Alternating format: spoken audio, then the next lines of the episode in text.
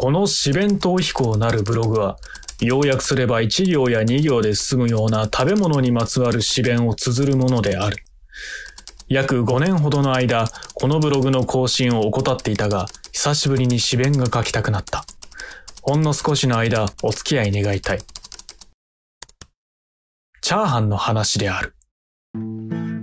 誰しもが一度は食べたことがあり、また戦ったことのある、あのチャーハンの話だ。チャーハンにはおおよそ欠点というものがない。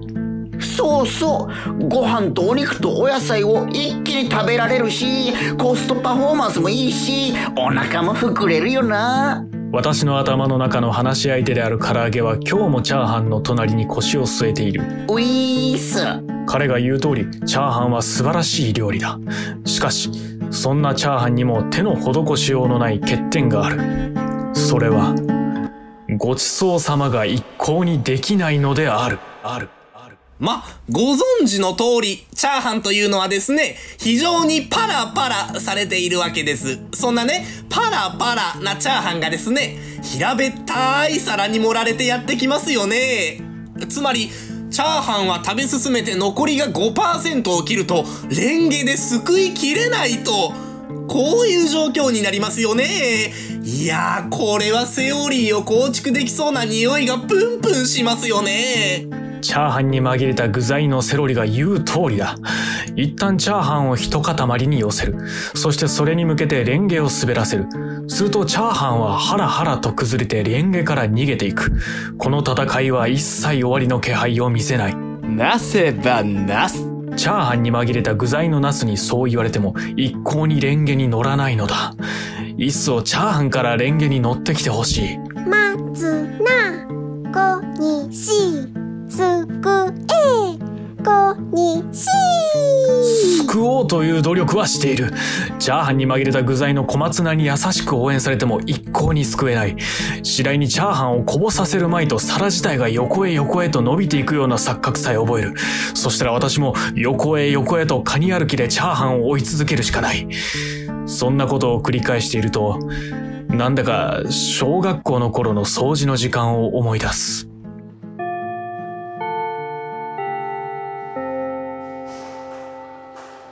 ちりとってもちりとっても、埃は床とちりとりの境目に一本、埃の線を残す。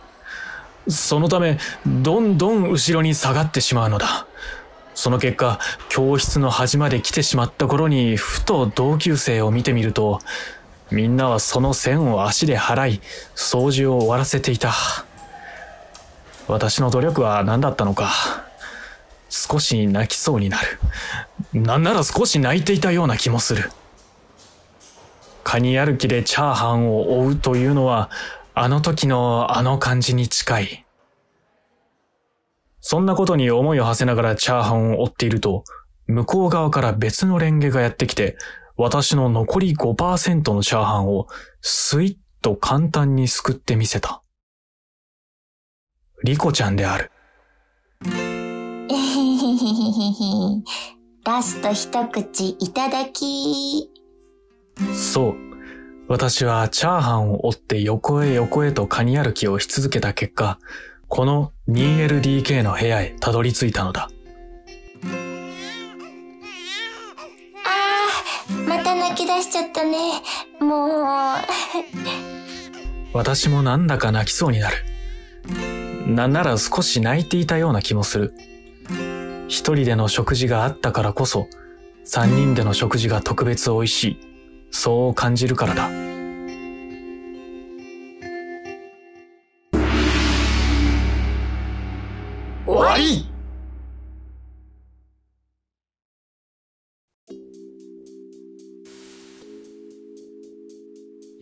企画のブロードウェイラジオこの番組は京都のヨーロッパハウススタジオからお送りしております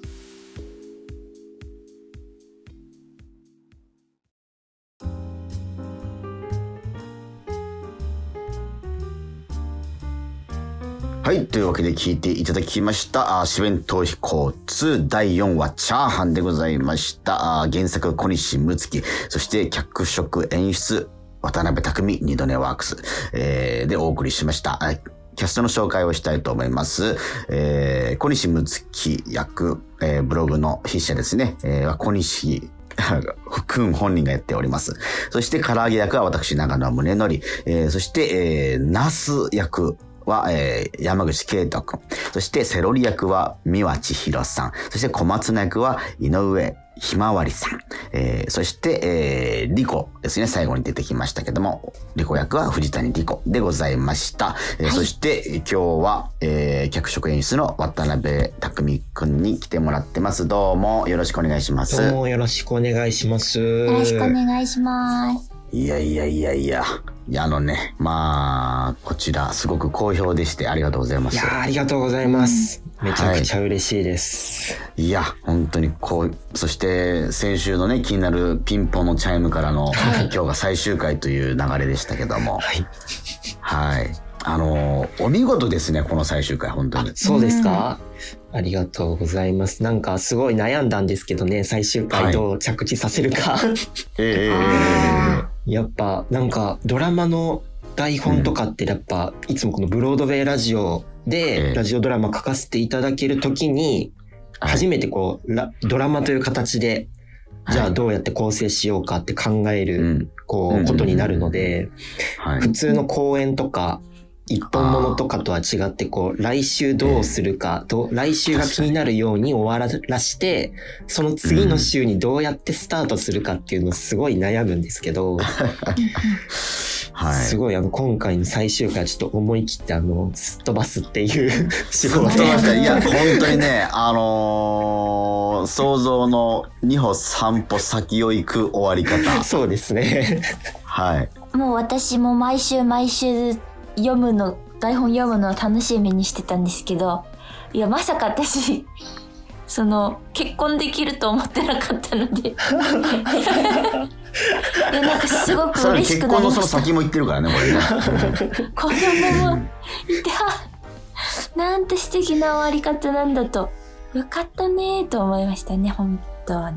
なんていうんですかね、その小西くんにね、ブログがバトンタッチされて、はい。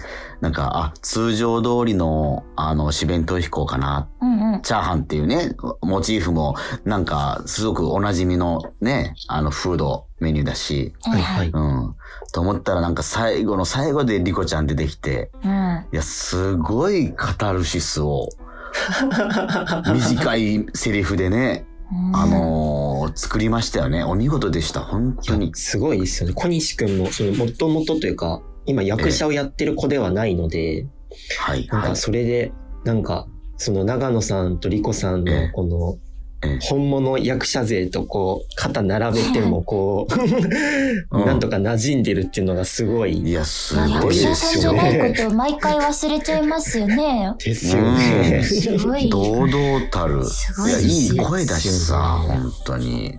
羨ましいですよ。いやいや、でももう小西睦月も僕もやっぱ、やっぱ長野さんとリコさんと同じ作品作るって、そんなできることじゃないので、毎回 めちゃくちゃ上がってますよ、テンション。そうだね。そうなんですか。いや、そうですよ。結構かなり緊張して、やっぱ収録の前とか、まあ、電話とか直接会ったりとかで、はいはいはいはい次収録やねとか話すんですけど、いやー、緊張しますね、みたいなそうですか毎回。いや、僕はもう、同志という、はい。嬉しいです。気持ちでやっておりましたけども嬉しいですよ。お二人とラジオドラマ作れるの。そうですか。いや、これは嬉しいのはね、あれですよ。本当に、リスナーさんも、すごく渡辺さんの作品は、えー喜んでおりますんで、ちょっとお便り紹介させてくださいはいよ。、ありがとうございます。えー、四弁当飛行2、うー今週も楽しく拝聴しました。えー、2話目を聞いた後かな。はい。えー確かにピザ屋さんでの焼肉屋さんのチョレギサラダは突っ込みどころ満載。こういうのってよくあるよなと共感しながら聞きました。ナスの次はセロリ。セロリもだいぶ強烈なキャラクターでしたね。えー ちびまる子ちゃんの丸尾くんみたいな雰囲気を感じました。えーそしてリコが圧倒されてる感じが最高で、そういうことになりますかねえの相づちが最高でした。えーそうですね。あそこ最高でしたね。すごく細かいところまで聞いてくださって。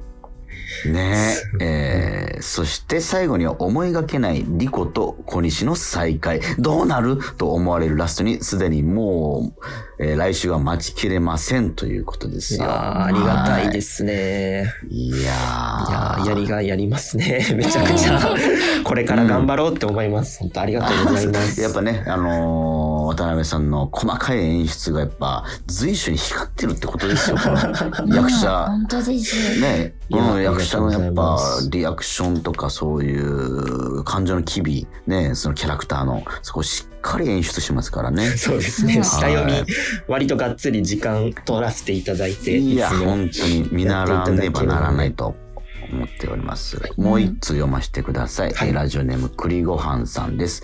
えーラジオドラマ、えー二度寝ワークスさんの四弁と彦2うー第2話、えーお話が展開ししてきましたねと。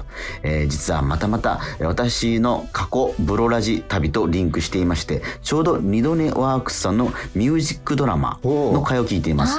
ね MD ですね。うん。とってもおしゃれでいい感じなんです。聞けば聞くほど週一で作られているのが信じられないクオリティとバリエーションの豊富さに驚くばかりで、えー演劇好き、ドラマ好きな人をはじめ、もっといろんな人に聞いてもらわないともったいないって思ってしまいます。えー例えば、えー Amazon Music みたいに気分転換したい時のラジオドラマとか、落ち込んだ時に聞くラジオドラマみたいな カテゴリー分けされていたら、初めての人でも気分でチョイスして聞いてみやすいかも、などと思いました。えーラジオドラマの火を絶やしてはならないですよね、と。